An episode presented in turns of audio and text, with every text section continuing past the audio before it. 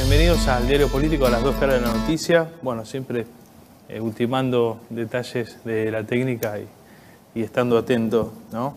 Bueno, eh, esta semana eh, lamentablemente tuvimos el, no sé si hecho político, pero sí por lo menos mediático, ¿sí? de, lo que, de lo que significó el hecho de que un diputado salga ¿no? de manera tan obscena, el diputado Ameri, y que todos los medios hayan tratado esto como quizás el hecho político más relevante.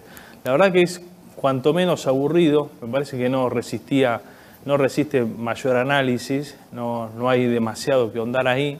Eh, creo que fue correcta la actitud de Massa de que antes de que termine el día ese diputado ya había sido destituido y a otra cosa, ¿sí? Porque en nuestro país, digamos, sí hay temas que merecen el tratamiento mediático, el tratamiento social, el tratamiento político, como la desigualdad. Desigualdad que en la cuarentena se ha profundizado, ¿sí? que no tiene una raíz inmediata en este gobierno. La desigualdad en América Latina tiene una historia enorme. Y vos sabés que las desigualdades las empiezan a legitimar la sociedad.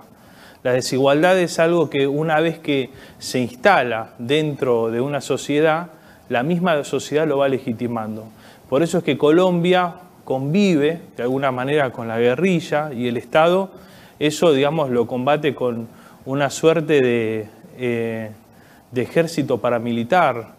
Eh, lo mismo nos pasa digamos en, México acerca de la droga, del narcotráfico, pareciera que la sociedad va legitimando.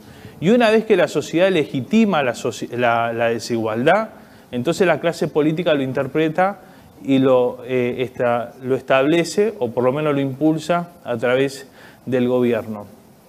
Antes de seguir, de seguir con la desigualdad en América Latina y luego en nuestro país, voy a hacer una breve introducción con respecto a la historia que tiene la desigualdad, por lo menos en la formación de los estados. Vos sabés que Michael Mann, ¿sí? quien nos va a acompañar hoy en nuestro retrato, es un sociólogo politólogo e historiador británico que está hasta el día de hoy, y en el año 1984 va a escribir la infraestructura de los estados modernos. Y él va a identificar de qué manera la desigualdad tiene su raíz sociológica. Sabes que en Europa, cuando se fundan los primeros estados-nación, esos estados, el, primer indicio, digamos, para, para establecer la democracia, para establecer el Estado, es homogenizar la sociedad. Es decir, para que los italianos se empiecen a, sentir italianos, que los franceses se empiecen a sentir franceses, primero hubo una homogeneización de la sociedad. Las diferentes etnias fueron desapareciendo, fueron eliminándose y quedó una sociedad que se parecía entre sí. Es decir, desapareció de alguna manera esa desigualdad étnica o desigualdad social o desigualdad religiosa. Bueno, esa desigualdad se combatió de dos formas. Uno es, lamentablemente, a través del exterminio de otras etnias. Y la otra es asimilándolas. De manera que queda una sociedad uniforme, igualitaria, y esas sociedades le van a pedir a los estados absolutistas que para que se le pueda cobrar impuesto, esa sociedad debería tener representatividad. Y fueron sociedades que pudieron, digamos, trascender de manera mucho más igualitaria. ¿Por qué? Porque a la gente le sucede que no quiere compartir su dinero con alguien que es diferente. Entonces las sociedades europeas van a tener esa virtud, esa virtud de poder tener eh, sociedades más igualitarias a partir ¿sí? de que hay parecidos y esas mismas sociedades, valga la redundancia, van a formar gobiernos más igualitarios. No fue la misma experiencia en América Latina. En América Latina eh, convivieron las etnias de manera, eh, o por lo menos de tal manera, que esas sociedades con, diferentes etnias generaron gobiernos desiguales. El caso de Argentina, de la formación del Estado, eh, ¿cuál fue? Bueno, que una pequeña élite gobernante porteña ¿sí? se queda con el poder estatal y establece desde ahí una raíz estatal con diferencias sociales. Fíjate vos que hasta el día de hoy, cuando mueren, cuando mueren algunos chicos en el Chaco, no dice murieron dos o tres argentinos, murieron tres huichis. la sociedad legitima esa desigualdad. Eh, es bárbaro. Y a partir de ahí, esa sociedad desigual engendra gobiernos desiguales, estados totalmente que, van a trabajar con esa desigualdad.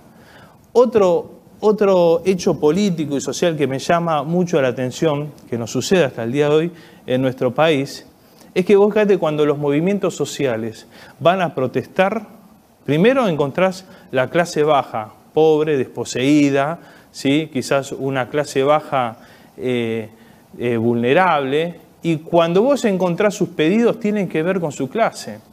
Eh, los movimientos sociales no piden un salario justo, no piden acceso a la vivienda, piden acceso a planes sociales o aumento de los planes sociales.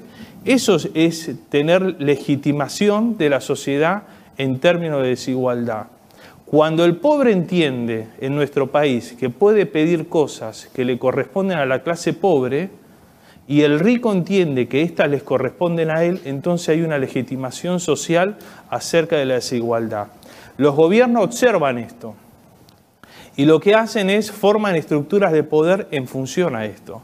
Entonces los gobiernos, todos de Latinoamérica, y no hablo de este, hablo de los últimos 80 años en que los estados fueron tomando esa forma, ese poder, van dándole a cada clase en función de la necesidad de la sociedad lo que cada uno pide. Por eso es que no nos podemos desesperar cuando la clase media sale a la calle e irrumpe para que no le toque sus intereses. Y si no, ¿quién lo va a hacer? Si no sale la clase media a decir, eh, mis negocios están quebrando, mi salario no me alcanza, ¿quién lo va a hacer? ¿Lo van a hacer los piqueteros? ¿Lo, van a hacer las organizaciones sociales? ¿Lo va a hacer la, la militancia radicalizada en los partidos políticos que defienden gobiernos, partidos políticos y se olvidan de que hacemos política para defender los intereses de la ciudadanía? Son fenómenos que hay que dejarlos que fluyan. La clase media va a salir a protestar y a proteger sus, eh, sus intereses, como también lo va a salir el sector eh, de las clases bajas, como también lo va a salir a, defender el sector de los trabajadores, ¿sí? pero ahí es donde, digamos, entra el interrogante acerca de la clase política. Esta que convocamos hoy en este programa, ¿qué va a ser la militancia?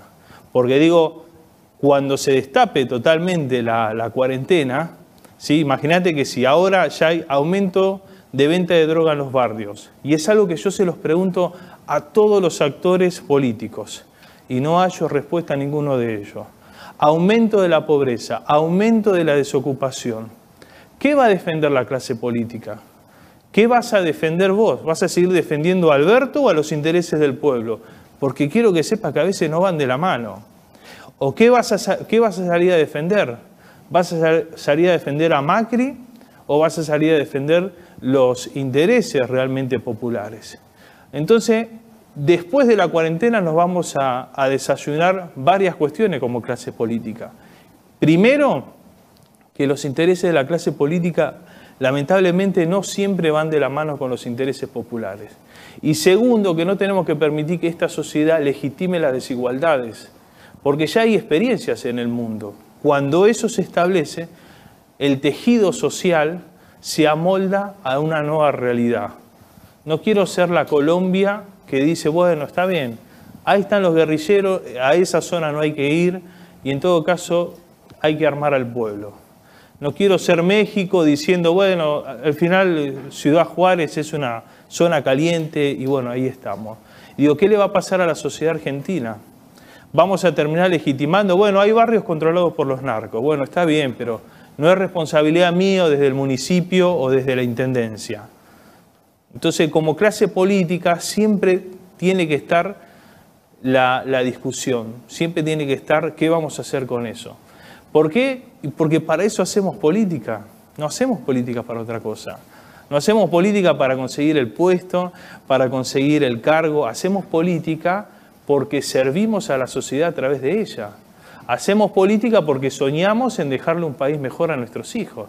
Entonces esa es la responsabilidad nuestra como militantes no es defender a un gobierno, ¿sí? porque quiero que sepas que vos, militante, vos, dirigente político, después vos tenés que ir a poner la cara con los vecinos que dijiste tenemos que defender este gobierno. Así que hay que mantener de alguna manera objetividad o crear espacios de discusión para darlo. ¿sí? Yo entiendo que hay que defender a los gobiernos porque no vamos a pecar de inocente que quizás una protesta policial no tenga algún mergen golpista ¿sí? o eh, de destituir o desestabilizar un gobierno. No soy inocente en ese sentido. Pero digo, no es lo mismo la protesta policial que la protesta de comerciantes que están pidiendo, no sé de qué forma, porque no le vamos a pedir al comerciante que, que haga un análisis político, sociológico, que haga un análisis sanitario acerca de la realidad. El tipo tiene una sola realidad, que si no abre las persianas no, no, no, puede trabajar y no come. Y no quiere el año que viene engordar las filas de Grabois para pedir un plan social. No quiere eso. Entonces, dentro de la sociedad hay intereses. ¿sí? Y nosotros tenemos que respetar como clase política el interés de todos. Ese es el desafío que viene en el post-pandemia y el cual la clase política y los medios y todos los actores de la sociedad tenemos que estar atentos a poder discutir eso y a ver de qué manera vamos a solucionarlo. Las pavadas se lo dejamos para los programas de las 3 de la tarde. A la clase política le compete discutir este tipo de cosas que son profundas y que han dejado en otros países una cicatriz que nunca más han podido cerrar.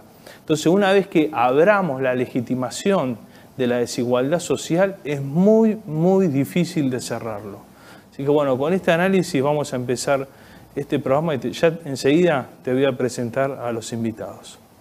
Vamos a una intro, por favor.